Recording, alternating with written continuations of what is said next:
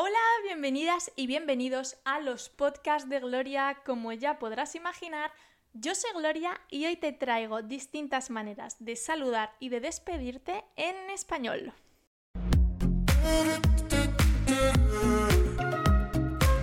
Bueno, voy a hablar de las maneras que utilizamos para saludar y despedirnos en el español de España, porque no sé si se utilizan las mismas en otros países hispanohablantes.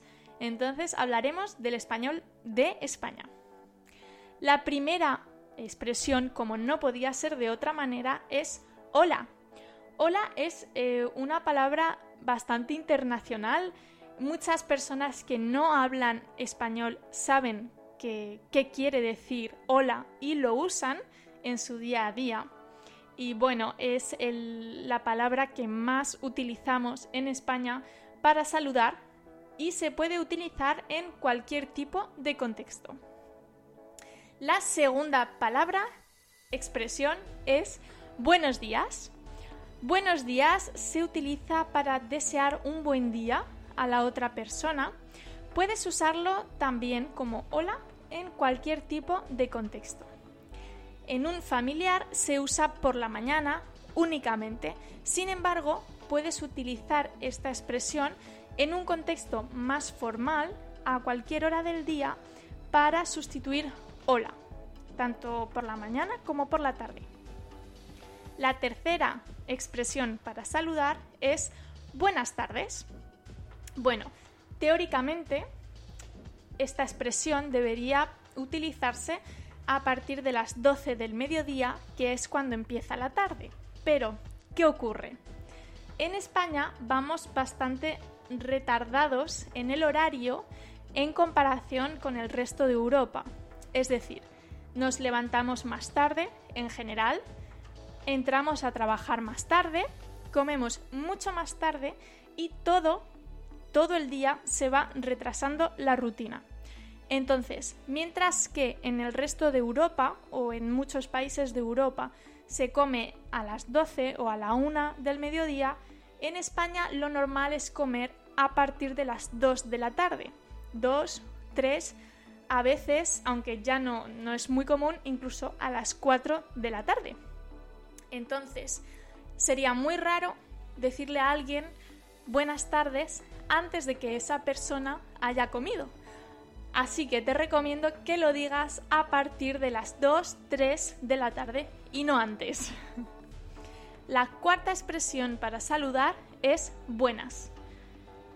Para mí es un sinónimo de hola, pero eh, quizás eh, se utilice en un, en un contexto más familiar. Lo puedes utilizar incluso acompañado con hola, por ejemplo, hola buenas, que de hecho yo creo que es como más se usa. En cuanto a las expresiones para despedirse, la primera es adiós obviamente, porque es la que más se utiliza y eh, sirve también en cualquier tipo de contexto y a cualquier momento, en cualquier momento del día. La segunda es hasta luego. Se utiliza en el ámbito familiar cuando o de amigos cuando sabes que vas a ver a la otra persona más tarde. Por ejemplo, si eh, sales de tu casa para trabajar o para ir a clase, te despides de tus padres, de tu pareja, de tus amigos, diciendo hasta luego, porque sabes que después de esa jornada vas a volver y les vas a ver.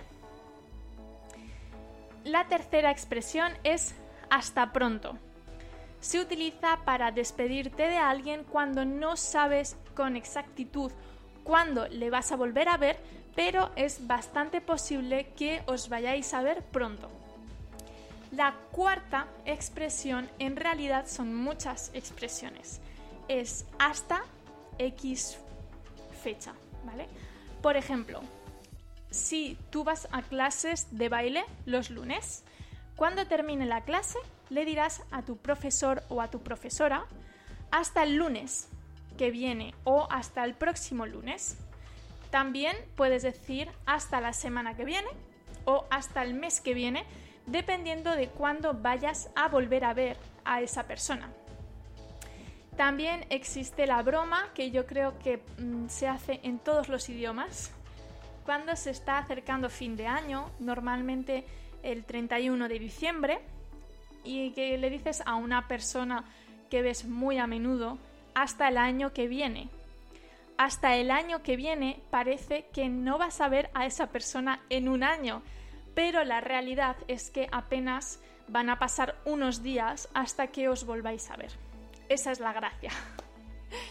Bueno, la eh, quinta expresión es hasta la vista.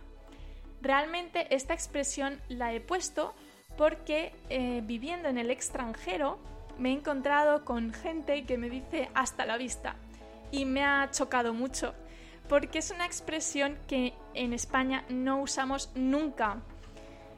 Creo que se hizo famosa por Terminator, la película Terminator, no estoy segura que sea esta película, creo que sí. Bueno, y el caso es que nosotros no lo usamos nunca y si alguien usa hasta la vista, posiblemente esté haciendo referencia a la película y no sea una despedida supernatural. Bueno, la sexta expresión es hasta nunca.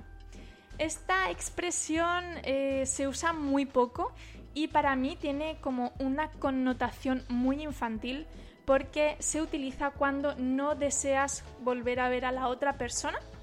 Me parece que se usa cuando eres pequeño en una discusión con algún amigo crees que mm, tú quieres que no vuelva a aparecer esa persona en tu vida y le dices hasta nunca, porque no quieres volver a ver a esa persona.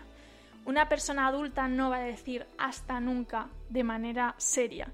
Si lo hace, posiblemente sea una broma y no, no tienes que tomártelo en serio, ni tampoco deberías decirlo en serio. Es como muy infantil y teatral. Bueno, la próxima expresión es hasta siempre. Esta expresión eh, tiene mm, un toque sentimental porque se utiliza para despedirte de alguien a quien no vas a volver a ver. Se usa, por ejemplo, en una jubilación cuando un compañero de trabajo se jubila o cuando un profesor se jubila, los niños le dicen hasta siempre, pero tiene mm, también eh, es triste porque se usa también cuando alguien ha fallecido y se, se, habla sobre esa persona, como dirigiéndote a esa persona que ya no está. Dices hasta siempre. La próxima, la, la expresión siguiente es chao. Bueno, Creo que esta palabra italiana se usa en muchísimos idiomas para despedirse.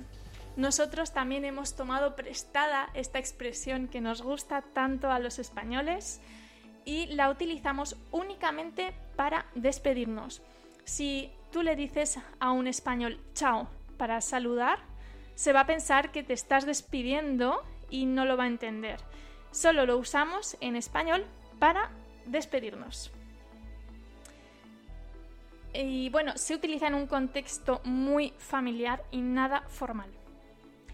Luego tenemos la expresión buenas tardes, que hemos visto en los saludos y que se utiliza en un contexto formal, tanto para saludar como para despedirse cuando ya es por la tarde. Y finalmente tenemos buenas noches.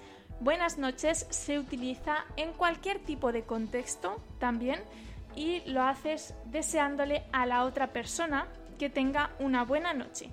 Puedes decírselo a tus padres si vives con ellos para desearles que duerman bien o a cualquier persona que quieras desearle que pase una buena noche y que duerma bien. Bueno, muchas gracias por llegar hasta aquí. A lo largo del vídeo habréis visto algunas tarjetitas con otros vídeos que tengo hay, alguna, hay un vídeo de expresiones relacionadas con la comida cuyo significado no tiene nada que ver con comida. Ese es muy interesante. Y también tenéis una lista con eh, lecturas. Ahora mismo estamos leyendo Manolito Gafotas y si estáis aprendiendo español os lo recomiendo mucho que lo veáis porque os permite entender mejor el español poco a poco. Aparte, es una historia súper divertida y tiene mucho vocabulario familiar. Bueno, os dejo todo eso por aquí. Muchas gracias de nuevo por llegar hasta aquí.